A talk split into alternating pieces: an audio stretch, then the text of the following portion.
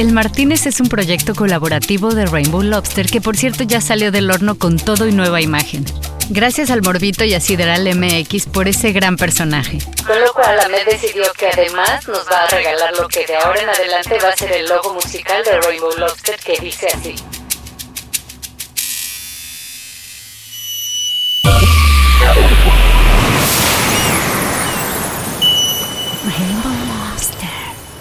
Síguenos en arroba el Podcast en Instagram y suscríbete en Spotify, Apple Podcast o donde oigas tus podcasts regularmente. O visítanos en elmartinez.net, un podcast de edición ilimitada. Este episodio es traído a ti por ComedyMonstersClub.com.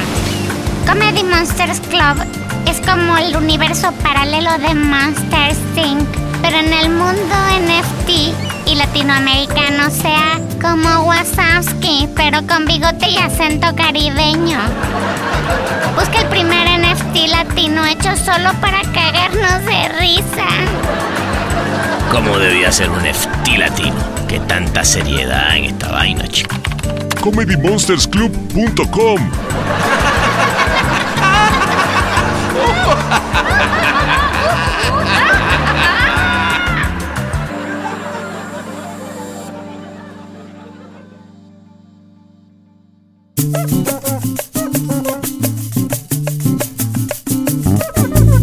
Esa noche transformamos el Martínez otra vez en un bar de stand convencidos de que íbamos a convencer a mi invitado de esa noche a hacer una rutina y crear una experiencia psicotomimética. A todos los que nos gusta cagarnos de risa, pero ojo, quizás no tanto como a él.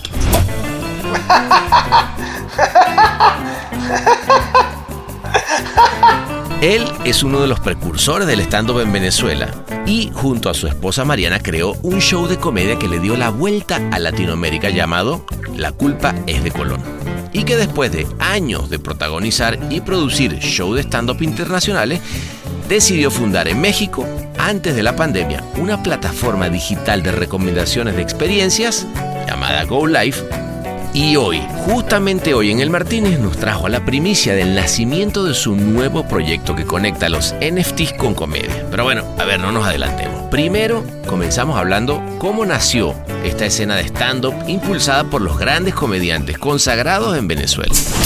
Y Loel Laureano, para hacer el cuento corto, termina y siente que hay varios en el curso que queremos hacer stand-up, organiza una noche de comedia en un restaurante y estaba Emilio Lovera, Claudio Nazoa, Milka Rivero, toda nuestra familia. Hay, un punto neurálgico también en la historia, es la, la, aparición, esto también es referencia para Venezuela, pero hoy en día un comediante referente que es George Harris empieza a hacer noche de comedia en un local todos los lunes. Ese fue clave para que la ola empezara a llenarse y Carlos Sicilia los jueves en en el Manías así en Sabana Grande. Seguimos después hablando de cómo una escena local se transformó en algo regional, cuando nace La culpa es de Colón, que termina en televisión. Correcto, ahí aparece otra persona, otro, otro nombre icónico en la escena, que es Mariana de Comedia, la señora, la señora de Bobby, productora y fue la, la promotora de este proyecto. Empezó yo contactaba a los comediantes, pero ella se encargó de formular el proyecto de, de, comediantes y hacer la llamada a Comedy Central y venderle el proyecto como un programa de televisión, como un programa de televisión. Y como todo se conecta, me contó como una noche que se quedaron a medio llenar la sala, surgió la idea de hacer Go Live. Con la culpa de Colón, cuando venimos a México, nosotros eso lo produjimos, lo produjo Mariana, rentamos un teatro arrechísimo de 900 personas, hicimos gira de medios, nos trajimos a los comediantes una semana y tal, y de 900 personas metimos 400. Nos quedaron 500 boletos sin vender. Y allí nace Go Live como un concepto de cómo llenamos las butacas vacías. Y básicamente es, el corazón de Go Live es dar comisiones a los influencers, a las organizaciones por recomendar. Por recomendar. Después giramos 181 grados la conversa para hablar de cómo está evolucionando el fenómeno de los NFTs y las criptomonedas. Entonces el CryptoPunk viene después, en el 2021, viene un tipo representativo, un tipo muy conocido, eh, influencer americano de emprendimiento, socio de Twitter, socio de Snapchat y tal, que se llama Gary V y saca una colección que se llama los V-Friends que ahora le cambia un poco el concepto y es acceso a cosas. Entonces, hay de esos 10.000 tokens, 10.000 NFTs, hay 100 que tienen un Zoom mensual con Gary Vee, donde puedes escuchar lo que él dice y le preguntas vainas. Entonces, bueno, ya existen estos activos digitales. Entonces nace, nacen proyectos tipo club de membresías alrededor de estos activos digitales. Están viendo que el, que el universo digital está abriéndose, la plata va completa para allá. Eso, esto va a ser a toda mecha, a toda mecha. Seguimos después hablando de ejemplos de cómo la industria del experiential y los shows están utilizando los NFT para transformar los escenarios. Y lo más arrecho, vamos a contar el tercer ejemplo, es el Bored Ape Yacht Club, que son 10.000 monos que la gente empezó a comprar, salieron en 300 dólares, hoy el mono más barato está en 150 mil dólares. Lo que ellos promueven es que la misma comunidad en la interacción y en la generación de valor levanten el precio de su club. Pero como les decía al principio, esto era solo una antesala de su primicia aquí en el Martínez para anunciar la creación del Comedy Monsters Club. Y además, salí ganó, papá. Y oigan por qué el 28 de noviembre de 2021 salen 10.100 monstruos que acompañan la membresía coleccionable del Comedy Monsters Club, que lleva una serie de beneficios para levantar el valor del proyecto. Yo sí te tengo una mala noticia, Sebastián, que no vas a poder pelarte esta oportunidad, porque hoy, bueno, quiero aprovechar este espacio y te voy a ofrecer regalarte dos monstruos de entrada. Tú vas a tener dos monstruos en tu wallet gracias a esta invitación tan hermosa que me hiciste. Yo que ya andaba como niño con juguete nuevo, cuando me contó todo el resto, terminé pensando que, como decía el buen Jobs, solo los que están tan locos para pensar que pueden cambiar el mundo son los que lo cambian. Lo primero que quiero poner es, y esto para mí es vital, es cuál es el propósito del club. Es generar la mayor cantidad de beneficios experienciales, materiales y económicos para todos los dueños de los NFT, que nosotros los llamamos monstruos, mientras mejoramos el mundo a través del humor. No, bueno, ¿qué se le dice a eso? Listo pues, saquen sus crypto wallets, sus Metamask, pero no dejen sus claves a la vista que en una carcajada, ojo, se olvida todo. Llénense sus vasos y tomen sus asientos para recibirlo con carcajadas y sin caras largas, porque él es Bobby, comedia.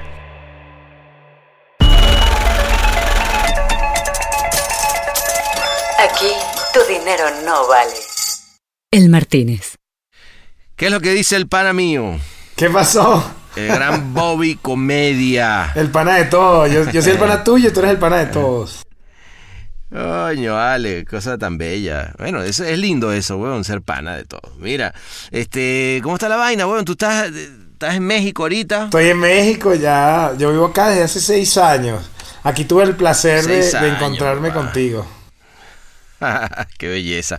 Bueno, pues entonces si te parece, mira, para no darle mucho mucho más porque yo ya tengo sed, no sé tú. Este, vámonos para el bar, chico, vámonos para el bar. Uf, venga. Vámonos para acá, venga, vámonos. Eh.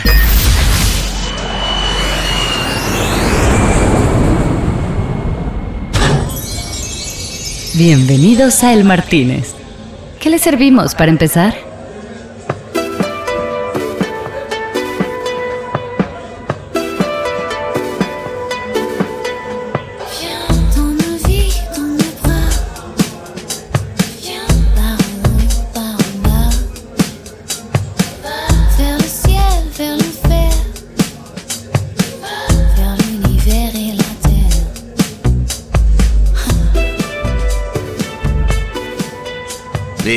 Mira, coño, llegaste con el trago en la mano, ¿ah? Tú ni siquiera, ni siquiera hay que. Es que yo no, es primera vez que vengo a Canes y no sé cómo es, cómo es la vaina aquí.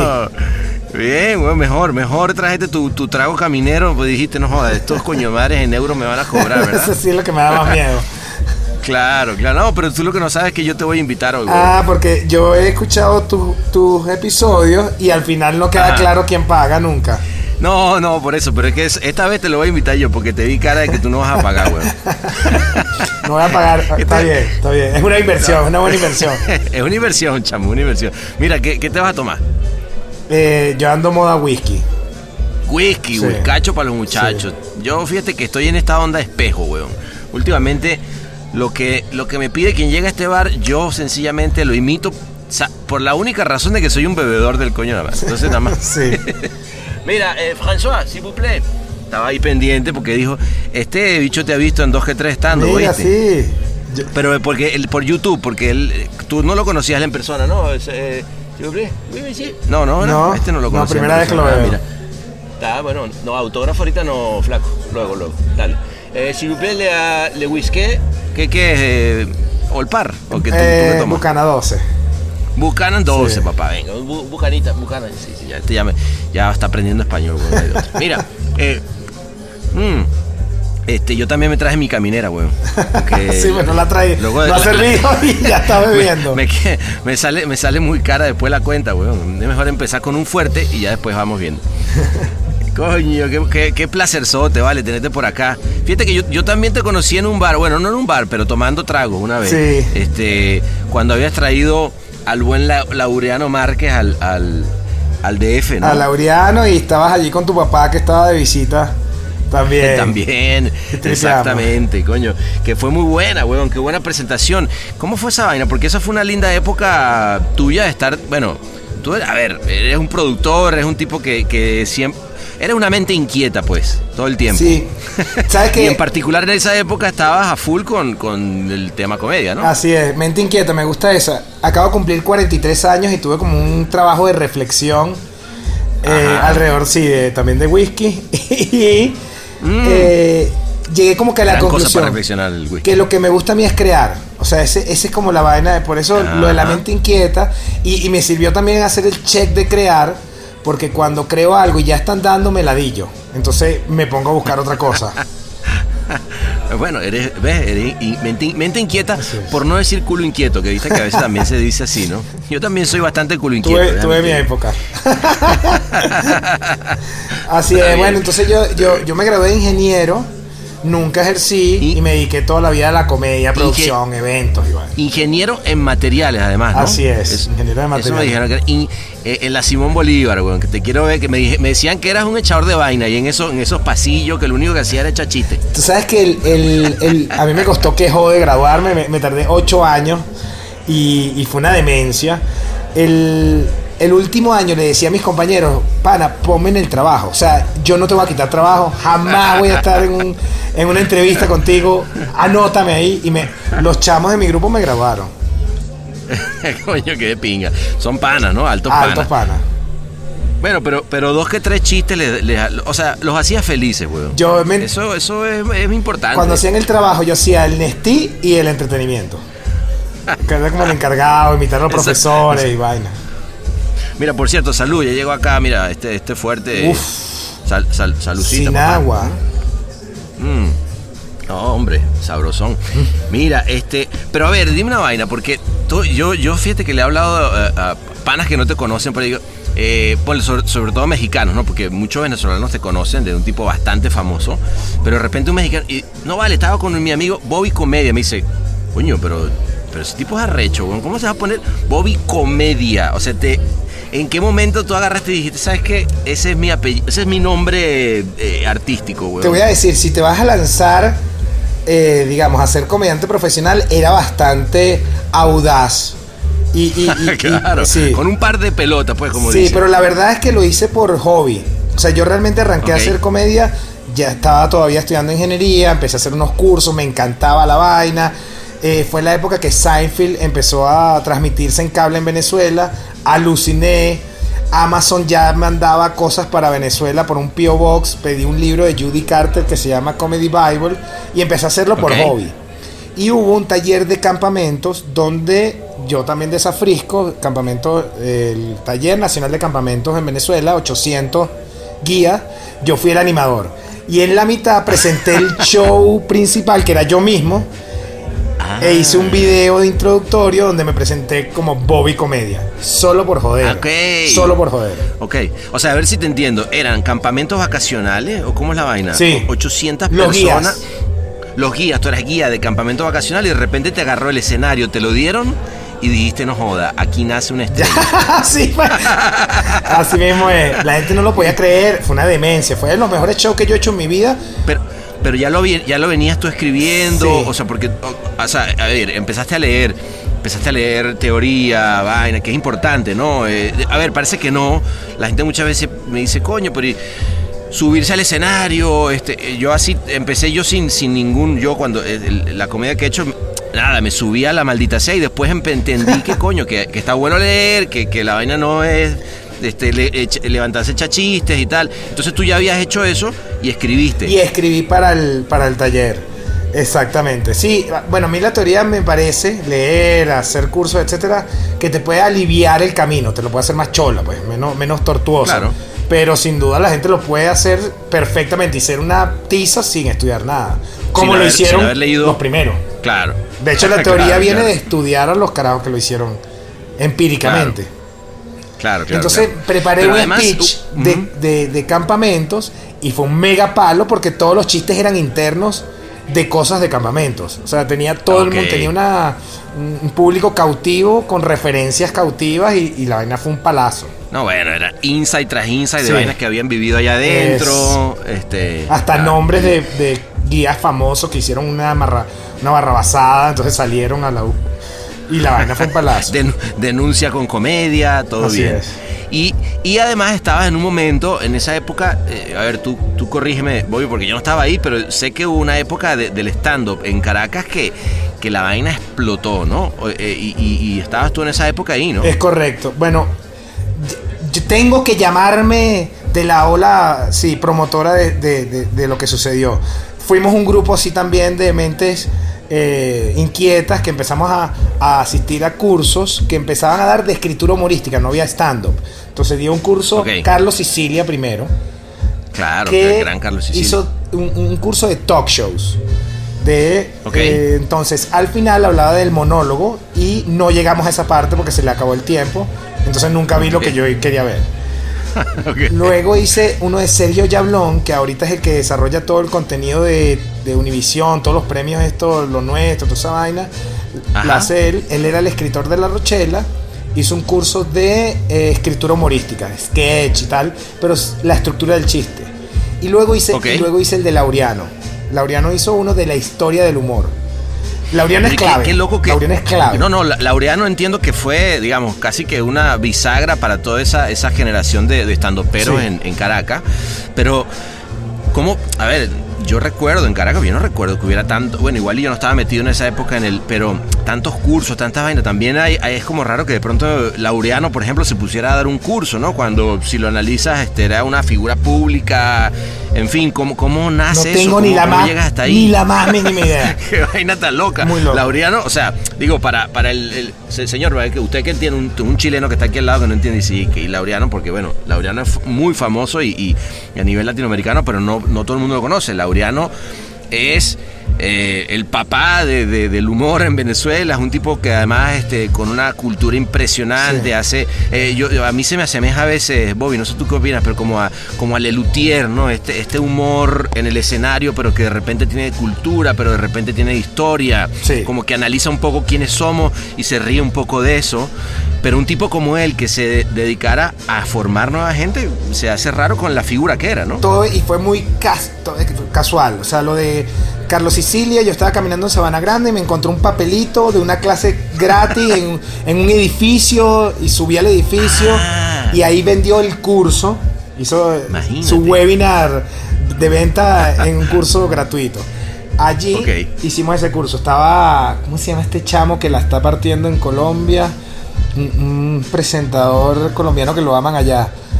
Ah, eh, bueno, ahorita me acuerdo. ¿Venezolano? Sí, presentador. Ah, ok. Estaba en el curso de Sicilia. Calzadilla. Esto es El Martínez.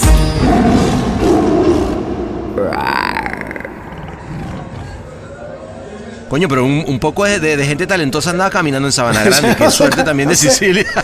No sé O cómo- sea, Sabana Grande es un bulevar que de repente Ah, sí. pasa a todo el mundo. Y allí estaba. Rubén Morales sentado, que también es clave. Ok. Luego el de el de Yablón No sé tampoco por qué me enteré. Era un carajo. De hecho, el de Yablón se llenó rápido. Yo no me pude inscribir. Y sacó otro fin de semana. Y pude entrar en el segundo. Ya sé cómo me enteré. Ajá. Ah, no, mentira. Ese fue buenísimo. Ya te voy a contar por qué. En el de Yablón estaban escritores de La Rochela. Que uno, Harold, era el escritor. Y aquí otra vez referencia para todos. Lo que era el programa de radio de humor juvenil más palo del país. Que se llamaba El Show de la Mañana. Claro. Y ese chamo estaba en ese curso, estaba a punto de renunciar del show, me conoció y me recomendó como escritor del show de la mañana. Ok. Pero todo esto tú qué estabas haciendo, ¿no? Ingeniería. Curso y curso. y- ah, ok. Todo esto era tú estudiando, tú estudiando en, en la Simón Bolívar, todo, echándole bola con tus amigos en cerámica y Sí. vaina. Y al mismo tiempo estabas paseando por Sabana Grande viendo a ver en qué, Sicilia en qué curso, en qué, en qué a ver qué coño hacías con tu vida. Así pues es. está bien, está bien. Y Laureano, también Rubén me llama un día, ya yo estaba en la Simón Bolívar caminando, y me llama. Ajá. Ya me había hecho amigo de Rubén en los dos primeros cursos, me dijo, hay un curso de Laureano aquí en la Católica. Dije, play, Ah. no me importa el horario, no me importa si pierdo exámenes. Plomo. Claro, bueno, imagínate. Y lo de Laureano, para hacer el cuento corto, termina y siente que hay varios en el curso que queremos hacer stand-up. Organiza Ajá. una noche de comedia en un restaurante y estaba Emilio Lovera, Claudio Nazoa, Milka Uh. Rivero, toda nuestra familia. Habían como dos. O sea, todos los, los grandes humoristas de país. Venezuela metidos en un, en un lugar. y Laureano haciendo publicidad en un programa de radio, se llenó hasta las metras y Claro. fue un palazo. Y de ahí ya no me pude bajar, la excitación de eso fue. Y entonces sí fue, bueno, ya ahí locales, locales, locales, hasta que empieza a pegar y, y es esa época que dices tú, donde el stand-up empieza a levantar durísimo. Claro, y, interesantísimo. Yo, yo digamos, lo, lo viví también como de, de- este lado eh, o, de ese lado estando en México. Y era mi hermana que de repente me decía, no, vale, tú no sabes los estandoperos que hay en Venezuela y tal. Y empezaba, a ver cosas en YouTube y tal. Digo, no, no había mucho eh, como para ver los, los shows, pero sí supe que, que había... Es más, en algún momento me, me- me tocó ir a hacer un, un show con, con mis amigos de whisky allá. Y efectivamente me decían, no vale, esto acá es... Y claro, eh, también una, una cultura de stand no solamente tiene que ver con los humoristas, sino con que la gente empieza a querer ir, ir a ver stand-up y, a- y a dárselo como una posibilidad en la noche, ¿no? no tampoco debe ser fácil. Es correcto, todo fue confabulando, los comediantes nos fuimos haciendo mejores y entonces la gente empezaba a ir porque en verdad se cagaba de la risa, ¿no? Y Claro, luego pasa algo... Que era en el San Ignacio, por ahí. Ah, en el San Ignacio, en las Mercedes, en el... ok. Hay, hay un punto neurálgico también en la historia, es la, la aparición, esto también es referencia para Venezuela, pero hoy, en día un comediante referente que es George Harris empieza a hacer Ajá. noche de comedia en un local todos los lunes. Todos los lunes, todos los Ah, lunes, dos ok. personas, tres personas, cinco personas, ocho personas, diez Claro. personas, quince. Ah, Y él como presentador presentaba a todos los que estábamos en la escena. Entonces iba. Ok. Era el micro, noche de micrófono abierto. Ese fue clave para que la ola empezara a llenarse. Y Carlos Sicilia los jueves en, en el Manías así en Sabana Grande. Upa, el manija Ah, así, sí. que, que en lugar de, de sal, si habré bailado yo salsa en el manija así, y luego termina, mira tú y termina también con esta. y después pasa la vaina más de pinga de todas, que ya explota a Latinoamérica, que es que Comedy Central decide, en un momento donde Venezuela todavía era referencia, todos los canales todavía estaban eh, trabajando desde ya, o bueno, acaban de cerrar, pero Venezuela estaba todavía como potente o tenía un mercado llamativo de alguna manera. Comedy Central decía hacer un proyecto brutal que se llama Stand Up Sin Fronteras y graban a 15 comediantes en Argentina, 15 8 en Chile, 15 en Colombia, 10 en Venezuela, 20 en México. Órale. 15 minutos Órale. cada uno, 20 minutos cada uno, y empezaron a hacer programas semanales mezclándolos. Y allí toda la comunidad de comediantes nos vimos. Por primera Eso vez, fue ok. explotado. Claro, claro. Y era claro, los lunes, martes, miércoles, jueves, dos horas que, una hora que ponían tres comediantes. Entonces yo veía un chileno, mierda, lo seguía en Twitter, le escribía, el otro, Claro. te escribían entre ellos, y eso fue. Qué vaina tan Ahí se me voló la cabeza. claro, weón. Bueno, ahí entonces me imagino que habrá sido esa inspiración para que entonces agarrara y hicieras la, la culpa es de Colón. Exactamente. ¿no? Que, que, que fue un, un show increíble donde efectivamente eran comediantes de toda Latinoamérica que empezaste a, a llevar en gira, ¿no? Este, presentándose en diferentes países, ¿no? Correcto, ahí aparece otra persona, otro, otro nombre icónico en la escena que es Mariana de Comedia. La señora, la señora de Bobby.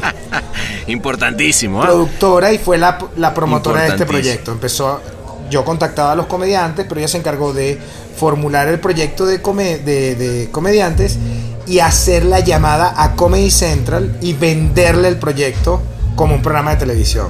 Entonces hicimos dos temporadas en Argentina. O sea, pasó de- de- del, del escenario, de, lle- de- de- de llevarte esta- a esta gente por, digamos, en diferentes partes de Latinoamérica, a llevártelo a un, a un programa de... Se hizo todo a la vez. Ah, ok, en paralelo. Entonces hicimos el programa en, en Argentina, lo grabamos, show en Argentina. Chile, Ah. Colombia, México, Estados Unidos. Esa primera vuelta. Y la segunda volvimos a grabar Argentina y está otra vez la vuelta. Pero qué, qué palo, Arrechísimo. ¿no? Porque yo me imagino, o sea, eh, eh, a ver, yo, yo en algún momento también me tiré a cuestas a hacer una vaina que se llamó Mágico y Sensacional Café. y- Lo conozco, y lo conozco. yo me- bueno, te puedo imaginar que para mí, que no tenía la más mínima idea de stand-up ni de nada, entre, yo decidí como que ya un poquito dejarlo porque era producirlo y, hace- y estar dentro. Te va a haber pasado un poco lo mismo, porque tú no solamente lo producías, tú también te montabas al escenario. Bueno, ¿no? yo tenía cara Digo, de productor, pero en verdad el motor era Mariana, o sea, la que hacía la chamba real. Ok. Yo de repente sí apoyaba como los comediantes, como por ejemplo, Mariana decía, manden una foto, un video promocionando el show. Y yo, coño, muchachos, por favor, hagamos el video, vale, no sean así. Qué vaina tan buena. Pero qué, qué, qué lindo, qué lindo, Bobby. O sea, porque yo me imagino, digo, solo me lo imagino, pero yo, por ejemplo, a mí me tocó ver también al ese güey Sí. levantando mucho la, la- la- la escena de, de- de stand-up comedy en, en México. ¿no? Este, luego te vi a ti cuando recién llegabas a México, o estabas, no sé si recién, pero estabas como muy, no, no tenías mucho tiempo en México, tú también levantando tu carrera, y yo siempre he admirado un montón a, a gente como tú y, y como él, y como, digamos, todos los, que- los que me ha tocado ver, porque realmente tiene que ver con la pasión, ¿no? Sí, o sea, no hay otra. tiene que ver con, con montar, o sea, con, con el placer de buscar la risa. O sea, no es un negocio, es un negocio muchas veces ingrato, ¿no? O sea, muchas veces, eh, eh, digamos, yo creo que más grato que haber sido ingeniero en materiales. Sí, tiene otra recompensa, pero sí, Bueno, económicamente pero- pero no pero siempre es económicamente fluido. jodido, ¿no? Pero, pero digamos, sí, sí va desde la pasión, ¿no, Bobby? O sea, sí es algo que, que tiene que ir desde el Es corazón. ¿o no? inevitable. O sea, es una vaina que te jala, que te chupa, porque al principio además eres malo, fallas mucho y es vergonzoso y te da en el ego y es una paliza. Entonces el que realmente lo logra aguanta una curva de pasarla mal porque le encanta demasiado. O sea, y porque Claro. tiene ejemplos de momentos que le va bien y cada vez son menos y sigue, sigue. Es, a, a juro alrededor de la pasión porque es una, es una demencia. Pero, pero no solamente la comedia como tal, yo digo que además hacer comedia en nuestros países, ¿no? O sea, insisto, me acaba de decir, en, en Caracas no había una, una escena de stand-up, hay que hacer la escena de stand-up, Sí. como de pronto tampoco la había en México, no es lo mismo yo creo, pues, me imagino, aunque debe ser jodido igual, pero haber nacido en Nueva York, ¿no? Y decir, bueno, vamos a dedicarle stand-up comedy. Quieras o no, pues tienes una escena andando, tienes un comedy cellar donde gente ya viene todas las noches y sabes que vas a, digamos, si eres bueno eh, y, y- y te, y te empeñas y te va bien, bueno, hay, hay algo donde, donde, donde lo Agarrarse. que vas a comer. Sí. Pero acá no solamente era, era ser, eh, en este caso, eh, querer ser comediante, sino además eh, poner la base de un montón de cosas, ¿no? Correcto. Ahora no me lo aplaudo porque no fue algo como necesito, ahora tengo que luchar por la escena. Nada, o sea, hacer la ya. no No, no fue un bien, plan. pero si lo- te entiendo, te entiendo, pero a toro pasado, si lo ves para atrás, sí fue así. Fue bien arrecho. Sí, es bien O sea, arrecho. es digamos- senda estrella. Ese- claro, es- esa es la, la, la, la necesidad juvenil que tiene la más puta idea que estás haciendo. Tú vas para adelante. dices, verga, verga lo que me estoy Y de metiendo. repente pero- ya giraste dos veces por Latinoamérica y te llama Ricardo Quevedo, el colombiano, y te dice, mira, me acaban de llamar de Australia, que quieren hacer el festival hispano, que me quieren llevar. Y yo le dije, ¿para qué vas a buscar? Lleva la culpa. Entonces ese mismo proyecto Ah. nos monta en un avión 18 horas para Sydney y estoy yo parado en Sydney dando un show con Wow. 500, 700 latinos mezclados. Es alucinante. wow. Alucinante. Increíble, ¿no? Ni el González, ni el Godínez. El Martínez. Cuéntame ahí eso, porque yo, claro, lo- cuando tú me dices, voy a, voy a, llevo la culpa de Colón, ¿no? Que además me encanta el nombre, weón, porque claro, después de que estemos todos juntos acá. Eh, Coño, llego hasta Sydney cla- y lo primero que digo, bueno, y entonces, claro, es inglés, español. Digo, no, pero que seas pendejo. Obviamente hay una comunidad enorme que además quiere conectar de pronto con su cultura desde el humor. Es de los shows más lugar- hermosos que he dado. Y fuimos dos veces. ¿Ah, sí? La segunda vez hicimos gira por, por Australia. Fuimos a, Wow. fuimos a Brisbane, Adelaide, Sydney, Melbourne y el otro que es demasiado importante porque es la ciudad más lejana del mundo. O sea, no tiene nada cerca. Y hay colombianos y venezolanos en la vaina. La, gente lloraba, Claro. lloraba. Claro. De la risa y de las en- emociones. Literalmente en el culo del mundo, pana, llega Go Bobby Comedia a hacerte reír en tu idioma y no solamente en tu idioma, sino en tu cultura. Es bien arrecho, tú, tú lo debes saber muy bien porque como, como buen migrante, igual que yo, eh, luego eh, basta que te pongan una cosita que, te- que sabes, que te toca cierta fibra que no la habían tocado en, no sé, en cinco años, weón, y claro que vale, este tipo se hace, yo empiezo a- arrecho. entre risa y yo, eh, Y la risa foto y, llanto, te ¿no? abrazaba y qué mierda, que tan buena. Claro, claro. Que, que fíjate, yo también creo que ahorita que yo veo que, por ejemplo, Laureano, eh, el mismo Emilio Lovera, eh, Chatén, que va a estar acá, este, el- eh, justamente voy a ir a verlo el, el- el Está viernes. girando por, por Em, Estados Unidos. Bueno, ahí es donde yo digo, bueno, la diáspora ha ayudado a que lo, eh, los comediantes, sobre todo venezolanos, de repente puedan girar más, ¿no? Porque antes hubiera sido más, Es increíble. más difícil. Sí, no, Es está arrecho. está súper brutal. Además, hay un circuito. Eh, a los mexicanos le- les pasa. O sea, los mexicanos la pegan aquí y en Estados Unidos es una partizón horrible. Porque están. Claro, Por, por la migración. Sí, sí, sí, es, es bestial. Y al venezolano le funciona muy bien el circuito. eh, se está organizando además súper duro. Entonces. Estamos cayendo en eso que dices, bueno, si te fajas, si eres bueno, si haces tu podcast, si tienes redes, si generas contenido y la gente le empieza a gustar, giras, ya. Si le echas bola, pues básicamente. Y eres bueno. si le echas bola, claro. Bueno, y que, y que eso me lleva, huevón, que, que y, y- y por eso te digo mente inquieta o culo inquieto, cual, como quieras agarrarlo, cualquiera de dos ojos dos me gusta. Este, no, que, que tiene que ver con todo esto que de repente un día, ¿sabes? Que, que a mí me. Siempre por ahí te llamo nada más para saber en qué andas, huevón, porque me. me, me eh, ¿para qué pasó? Y cuéntame, ¿en qué andas? Y, y me encantó cuando de repente, eh, es más, creo que fue un poquito antes de la pandemia, eh, me dices, pana, tengo este negocio que se llama Go Live. así, así fue. yo digo, yo digo, Go Live, coño, sí, con, con tres I, Go Live. ¿Y, y cómo es? Y eran, y, y es tickets online, y, y de repente resulta que, que- que todo era como muy online, eh, en un momento que ni siquiera sabíamos que se venía la pandemia, pero de repente empieza a hacer como mucho sentido para eventos online, y de repente, pa, eh, me dice, bueno, y ahora entonces esto lo vamos a mudar y lo vamos a, a transformar ahora en NFTs. Y dije, ah, bueno, este se fue a la mierda, este pasamos de la, de la comedia al NFT que va a ser chiste en blockchain, este... Así. Qué recho. Qué loco está, Pero una bro. cosa, Cuéntame cómo- una cosa lleva a la otra. Cuando vamos con, con la culpa de Colón, cuando venimos a México, nosotros eso lo produjimos, lo produjo Mariana, rentamos un teatro arrechísimo de 900 personas, hicimos gira de medios, nos trajimos a los comediantes una semana y tal, y de 900 personas metimos 400. Nos quedaron 500 boletos sin vender. Entonces, Ah, verga, que es lo peor que te puede pasar porque tú dices, verga, Lo hubiera regalado, ahí, eso- o sea, claro, ¿cómo claro, porque yo quiero esa vaina llena, claro. y allí claro. nace Go Live como un concepto de cómo llenamos las butacas vacías. Y básicamente es, Claro, el corazón de Go. Live es dar comisiones a los influencers, a las organizaciones por recomendar. Arrancamos ese proyecto, entra pandemia, nos pegamos en los streaming y ya ahora tienes teatros infinitos. Entonces el tema de las comisiones ha sido bestial porque activas influencer y van. Entonces Go Live empieza a ser online. Verga. Toda la pandemia, año y medio. Y estoy sent- Pero a ver, a ver, pero, déjame ver si entiendo el modelo de negocio aquí, Va. ah, porque lo, lo contaste muy rápido. Tenía butacas vacías. Sí. Hay gente que no puede, o sea, que, que no puede vender esas butacas, ¿no? De repente, así como hablamos, como era eh, Bobby armando su show o yo armando Mágico y Sensacional y de repente, coño, nada, yo quería que fuera, eh, que se llenara y, tuve, el- y tengo la mitad del, del auditorio vacío y, yo, y tú me dices a mí, oye, métete a mi plataforma online que vamos a, a- a poner esos boletos a la venta, pero que a un precio más bajo. eh, eh, diferentes fórmulas, ¿no? Pero digamos en la, en la, en la estrategia más clara, es, tú tienes un teatro de, de 500 personas, tienes un potencial de meter 300, entonces si lo haces con. Go Live, puedes agarrar esas 200 que, que no vas a llenar a, me- a manera de promoción y le ofreces un 50, 60, 10, pero que sea como llamativo, por ciento por el, por el, por el precio del boleto a las personas, amigos,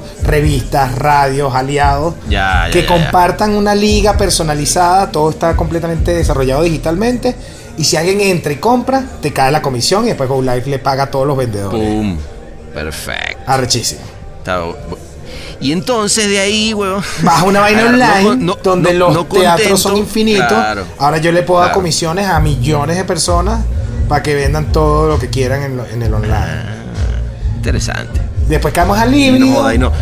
Y, y después dijiste, no joda, voy por el Bitcoin, weón. Voy por los, voy por el Ethereum. Bueno, yo eh, me emociona mucho tener este- esta, esta oportunidad de, de estar en este podcast, coño, que llega a toda la región, usamos muchas re- referencias venezolanas, ¿no? Bueno, obviamente por, por lo que nos conecta, pero hay un movimiento monstruoso alrededor de metaverso, blockchain, NFTs, o sea, lo que acaba de pasar con Facebook, que dice, ok, se acabó la huevonada, yo no soy una red social, un coño madre. El negocio es el metaverso, lo dijo el tipo en cinco palabras. Exacto, Vamos a tener una vida Vamos digital sabe. donde no hay nadie. Así es. Y en, en dos días están Nike registrando todas sus marcas, pero ahora en metaverso. ¿Sabes? Están todas las marcas diciendo, ya va. ajá. Ok, aquí hay que correr. El que no se monta. Claro, y un mundo, un, un mundo paralelo están haciendo. Así es. Estamos viéndolo y viene a la velocidad de la luz. No es que se va a tardar. Hay mucha gente trabajando desde hace varios años. O sea, Ajá. Facebook anda con el tema del metaverso, de la realidad virtual. Realmente era de lo que él hablaba. Más de tres años públicamente. O sea, que tiene cinco o Sí. siete en ese peo. Sí, sí, sí. sí. Entonces- Estaba chiquito y hablaba del metaverso. él, eh, Entonces, jugando. todos los poderes económicos están viendo que el, que el universo digital está abriéndose, la plata va completa para allá. Eso, esto va a ser a toda mecha. Es verdad, es verdad. Quien esté ahí se forra, papá. Y tú vas a estar Y ahí. yo voy a estar ahí. Y bueno, yo voy a ser pana tuyo, con lo cual tú me vas a invitar la próxima vez que nos es veamos. correcto, es correcto. Y para que se queden hasta el pero- final del episodio, le traje un regalo a, a Sebastián. Qué cosa tan bella. Mira, pero cuéntame, cuéntame, ajá, pero. Ok, entiendo que ese es el universo de negocio. Ahí es donde estamos todos. NFTs, eh, un concepto que a mí me encanta, que es lo digital sí puede tener valor porque a mí me pertenece, porque lo dice el blockchain, Sí. básicamente, Bien. y aunque, aunque alguien más pueda tomar una foto, algo que yo tengo online, nadie tiene la propiedad de ese de ese bien, ¿no? Ya sea de esa tarjetita o de o de o de ese pedazo de video, de lo que sea, porque yo tengo ahora tiene título de propiedad gracias al blockchain. Exacto. Y ajá, y entonces ahora explícame Y ahí un poquito más. ¿Qué- Esto básicamente es una es foto. Una, una foto Ajá. que cuando está quemada en el blockchain, entonces tiene título de propiedad y es mía. Y tú también. y es vendible además. Esa es Puede la, pasar de un propietario. esa es la diferencia con una foto que tú tienes en tu celular. Dice, ah, yo también la tengo. Pero véndela pues. Claro, y véndela, aquí esta la puedes vender. Es un es un bien digital que tú vendes. Exactamente. De hecho, Pero ajá, no ¿y es esto, nuevo. esto qué coño tiene que, pero qué tiene que ver con Go Live? Ahí, ahí ya me, espérate, déjame servir otro whisky porque ya me estoy, era, eh, sí, ya, ya- ya le estoy hablando cada vez más venezolano. Ya lo voy a conectar, Este, ya lo voy a conectar sí, con sí, la culpa sí. de Colón también. Sírvemelo acá, bicho. Coño, qué rico. Yo también otro, bicho. Sí, hielito, también, hielito ahí. Tráeme dos. Ajá, mira. Tráeme, tráeme dos. Ajá, dos, tráele, tráelo doble, papá, que estamos entrando ahí en... En NFT. Joda. en NFT. A mí cuando hay NFT en la mesa, pana, me tienen que servir un whisky doble porque si no, no joda. No va. me enfrío. Así es. Ajá. Entonces, va a haber muchas personas que están escuchando este podcast que dicen, ya va, se- blockchain, coño, otra vez están hablando de cripto, yo no sé nada. De hecho, sí estaba el flaco en la mesa, ¿ya viste? Así es. Bueno. Y ahora vea que... te- vamos, a, vamos a entrar en el materia del proyecto en sí, contando algunos ejemplos.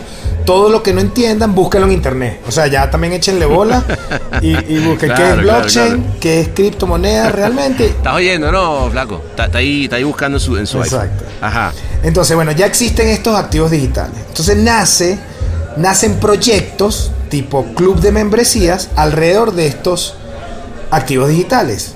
Hay uno muy famoso, el número uno, nace en 2017, que se llama los CryptoPunks.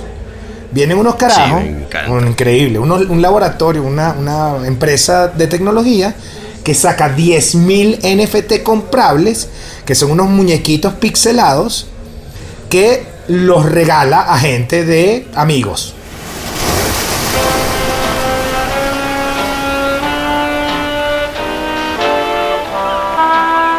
Martínez.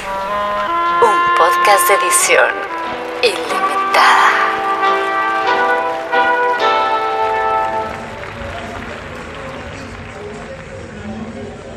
Que por cierto, ninguno es exact- ninguno es igual a otro. Los 10.000 O son diferentes. es totalmente diferente. Exactamente, 10.000 diferentes. Sacan estos activos digitales, necesitas una cartera, una wallet de activos digitales para guardar tu vaina y la regalan.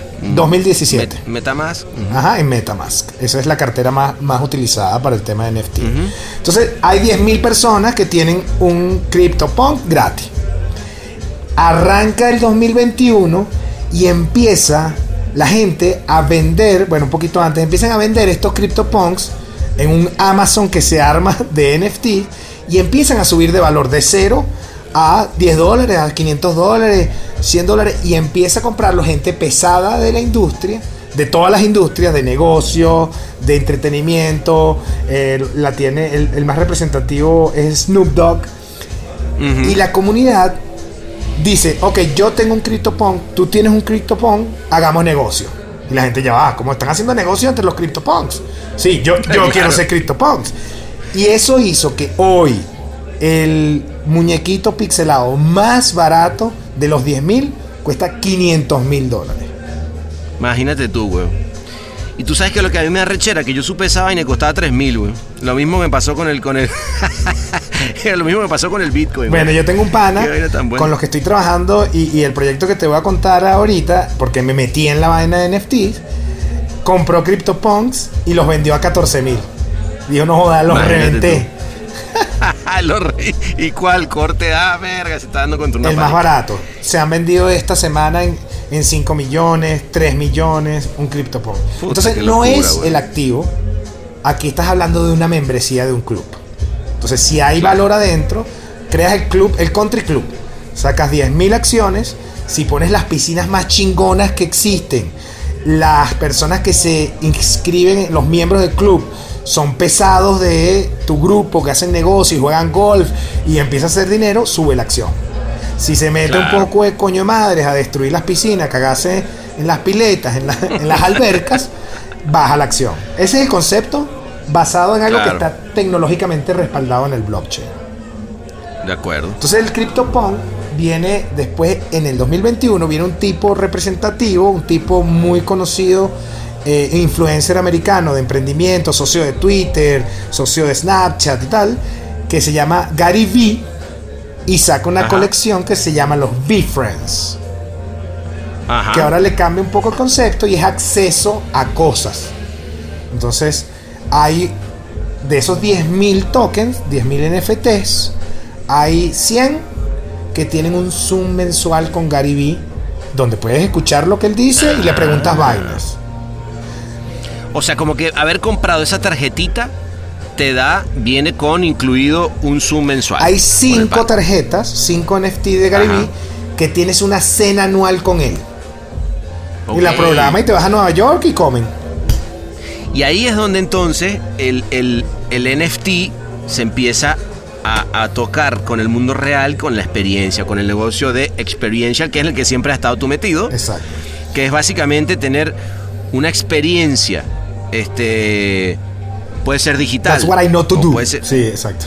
Exactamente. O puede ser una experiencia digital o puede ser en el mundo real, pero lo que es un hecho es que el NFT empieza a ser moneda de cambio porque el hecho de tener la propiedad de uno de esos te da, te da acceso a una experiencia. Exactamente. Y el valor empieza a ser el proyecto en sí y cuánto valor le das al proyecto. Y lo más arrecho, vamos a contar el tercer ejemplo, es el Bored Ape Yacht Club, que son 10.000 monos Ajá. que la gente empezó a comprar, salieron en 300 dólares. Hoy el mono más barato está en 150 mil dólares. Y que la comunidad, esto, esto, esto a mí me huele a la cabeza. Están los dueños, digamos los que lo crean, que son unos fundadores, Sí. que realmente crean el propósito y la cultura y administran los recursos. Porque si hay plata involucrada, bastante. Entonces, lo que ellos promueven es que la misma comunidad, en la interacción y en la generación de valor, levanten el precio de su club.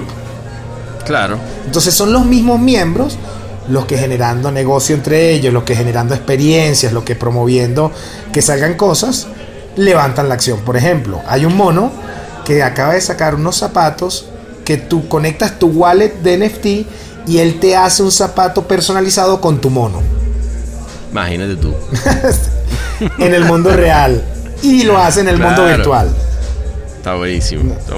Entonces los monos, por ejemplo, eh, una de las cosas que acaba de pasar, porque ellos son los que están mandando ahorita, acaban de hacer alrededor del Congreso de NFT de New York, acaban de hacer una fiesta en un yate para mil monos, Ajá.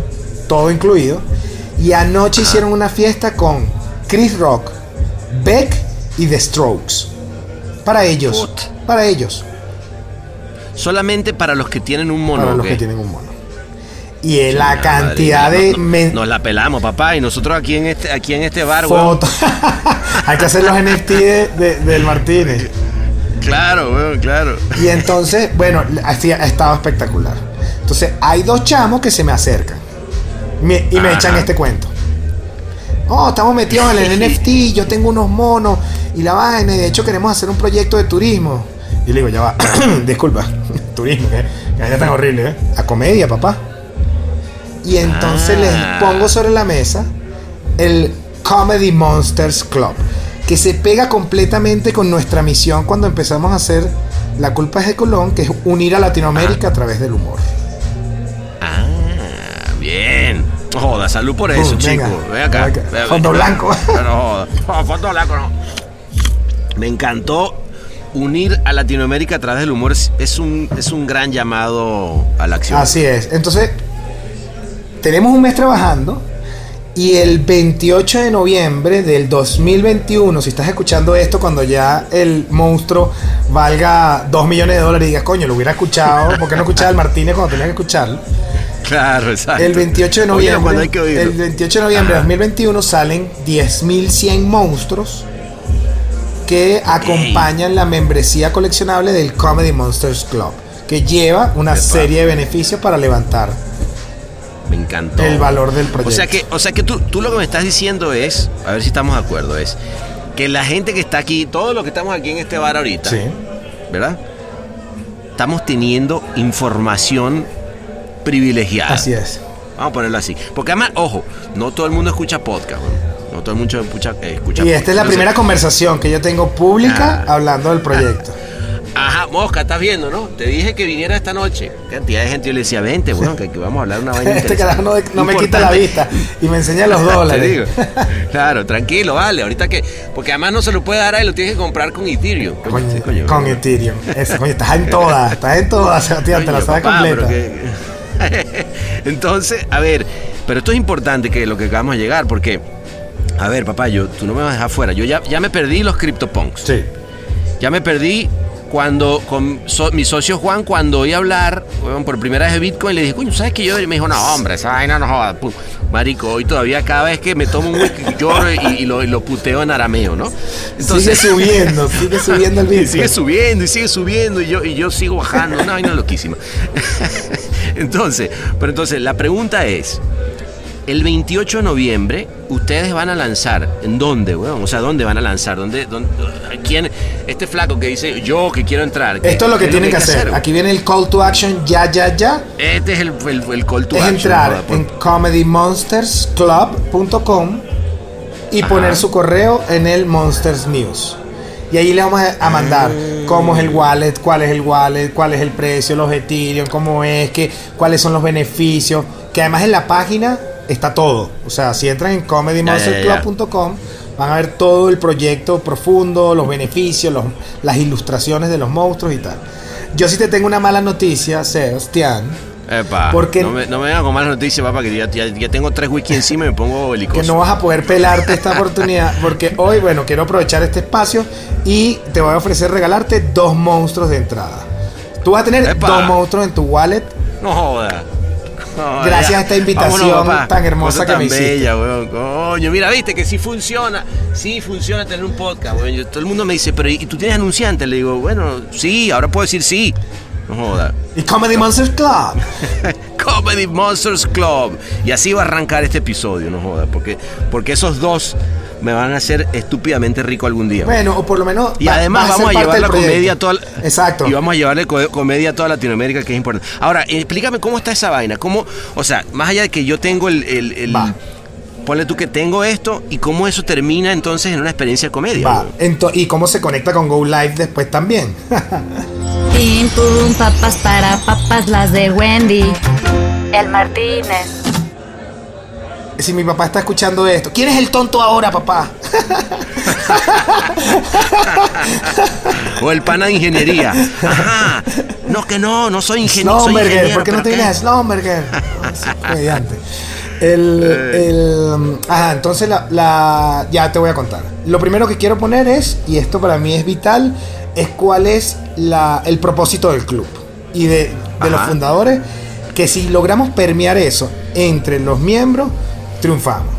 Lo que tenemos que hacer nosotros como fundadores, como administradores de, digamos, de los recursos y promotores de el, el- el propósito y los miembros, es generar la mayor cantidad de beneficios experienciales, materiales y económicos para todos los dueños de los NFT, que nosotros los llamamos monstruos, mientras mejoramos el mundo a través del humor. Ah, Hay que cumplir- Mejoramos el mundo, me gustó también. Hay que O sea, incluir es parte todo de- eso. sí- Todo lo que hagamos, Sí, tiene pega una. Ok, ok, ok, ok, ok.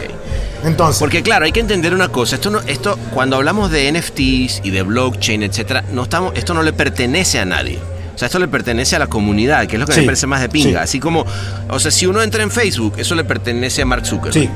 Este, si uno le entra a un NFT, en el momento en el que lo compras, tú tienes, tú eres parte de una comunidad, pero tú per- te pertenece un, este objeto que acabas de comprar, ¿no? Entonces, Sí. entiendo que lo que estás diciendo tú es que si, si la comunidad, es la comunidad la encargada de generar los eventos, lo que suceda, etcétera, para llevar humor y para tener un mundo mejor. Y, y, ajá, ¿y el mundo mejor que Es correcto. Entonces, hay, hay, no, pero importante esto, no son los encargados. Nuestro, nosotros como encargados de Ajá. promover que eso suceda también, pero nosotros vamos a generar Ok. los principales. Ah, O sea- ok, ok, ok. Ah, ok, o sea, ustedes van a hacer una base de eventos, vainas que van a estar sucediendo, pero que, pero ojalá que más gente se sume a la vaina. Y ese ojalá es parte de nuestro trabajo. Eso es lo que hay que empujar Oh, desde, desde la cabeza del proyecto.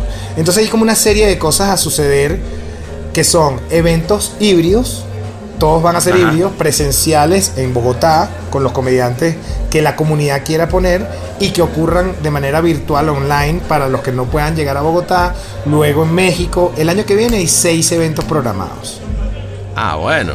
Y, Vamos. y eh, hay un fe- ¿En dónde? ¿En qué, en qué países? bueno, man? lo vamos a, dependiendo de la comunidad, porque si todos los que están en la Ah. comunidad están en Colombia, será. So- claro, sí. Será un poco de. Claro, de, ok. si es en México, bueno, nos vamos para México. La comunidad sí decidirá y, qui- y quiénes son los comediantes que Ah. quieren ver. Pero nosotros somos los encargados de que eso pase. Ok. Los responsables y nos ponemos como responsables de que eso pase. Un festival anual que es el Comedy Monster Festival. Una bestialidad. Ok.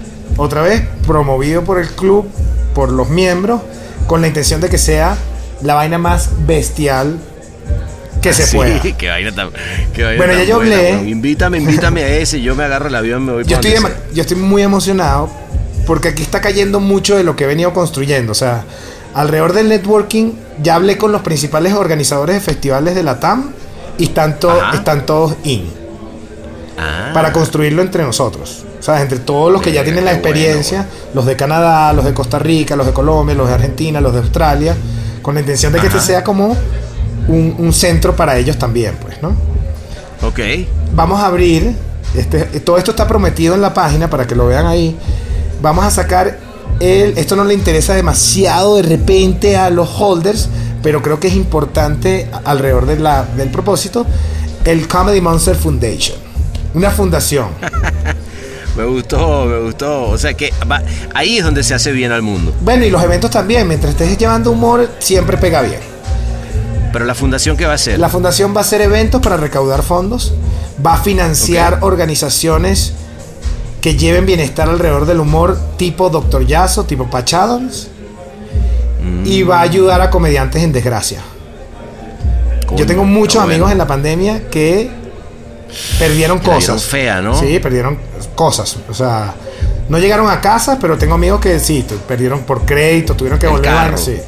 Porque se. pues, Qué vaina. ¿no? Entonces, Claro, claro, eh, es cierto, perdón, ahí nada más para hacer, eh, claro, si lo piensas es una industria que vive de vamos a juntarnos en un lugar eh, Sí. a, a tener una experiencia, de repente se quedan así eh, y los vía mucho a- haciendo, coño, vamos a hacer un Zoom y véngase nosotros y de repente obviamente estás en un Zoom y es como de, "Mm, tengo un pana di- diciéndome chistes en, en- en la pantalla.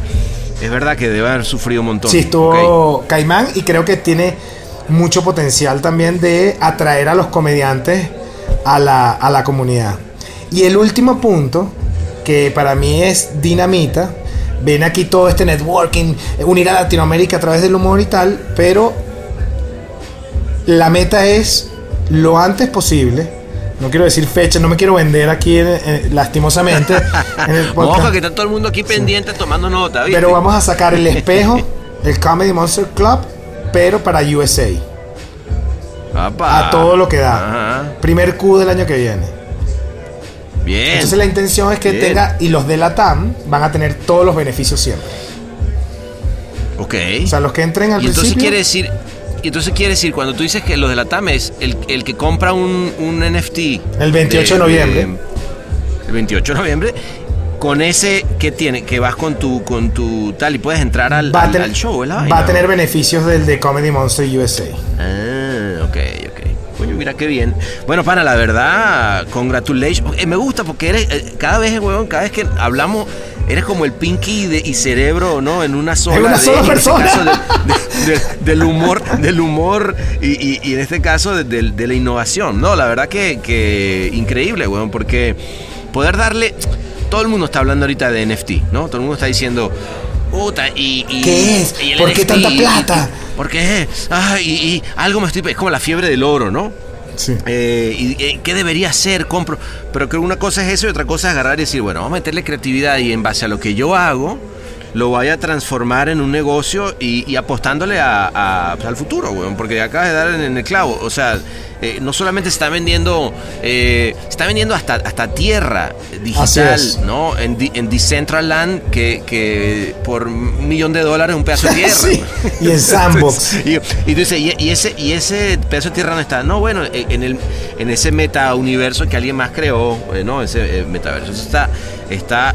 Además, me gusta lo interesante de esto que dices es también poder eh, pasarlo al mundo real. Sí, ¿no? correcto. Y sea, hacerlo un club. Nos está- es una membresía que está apalancada en una tecnología que se puede vender y que está en boga y que usa las cripto y que está en una locura. Y, y es burda importante ¿verdad? porque eh, he aprovechado este espacio porque tú eres excesivamente eh, humilde y noble como para yo levantarme el autoestima yo mismo y decir que soy demasiado recho durante todo lo que he hecho.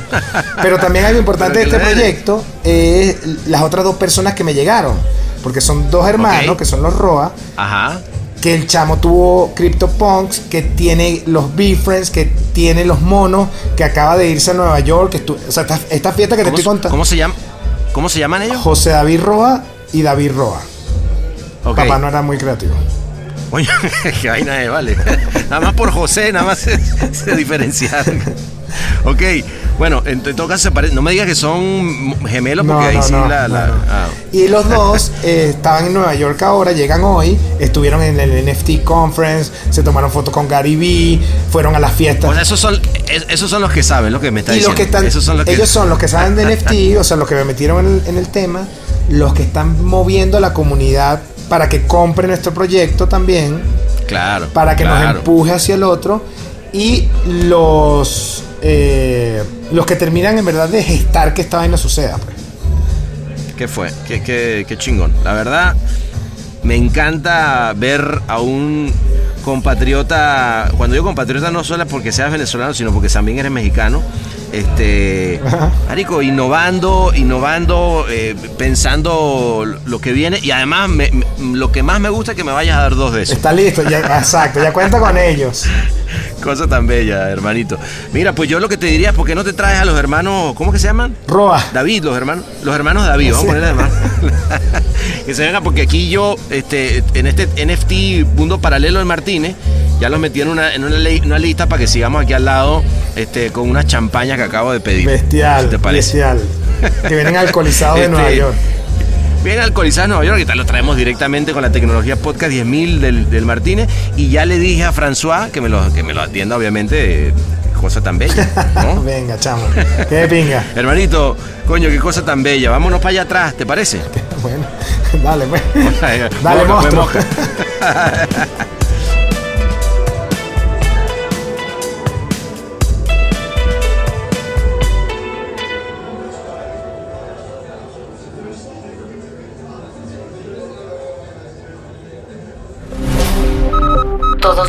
Reservados y todos los torcidos depravados. El Martínez.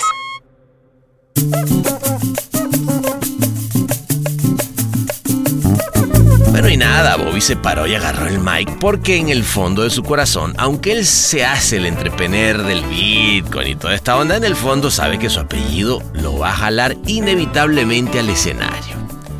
Cayeron pues varios humoristas, entre ellos Laureano y Emilio Lovera, que venían muertos de la risa de lo que están haciendo las nuevas generaciones, que bueno, ya ahorita nuevas, ¿no?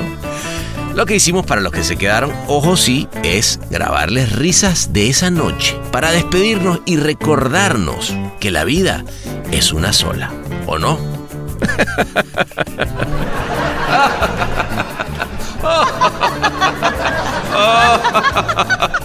Oh, Dios mío.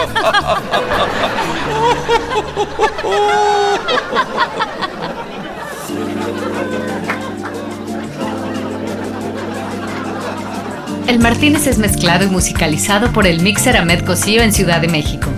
Locución de la voz Marley Figueroa desde LA. Escrito por Sebastián Arrechedera. Una producción colaborativa de Rainbow Lobster. El Martínez, un podcast bar intuitivamente organoléptico.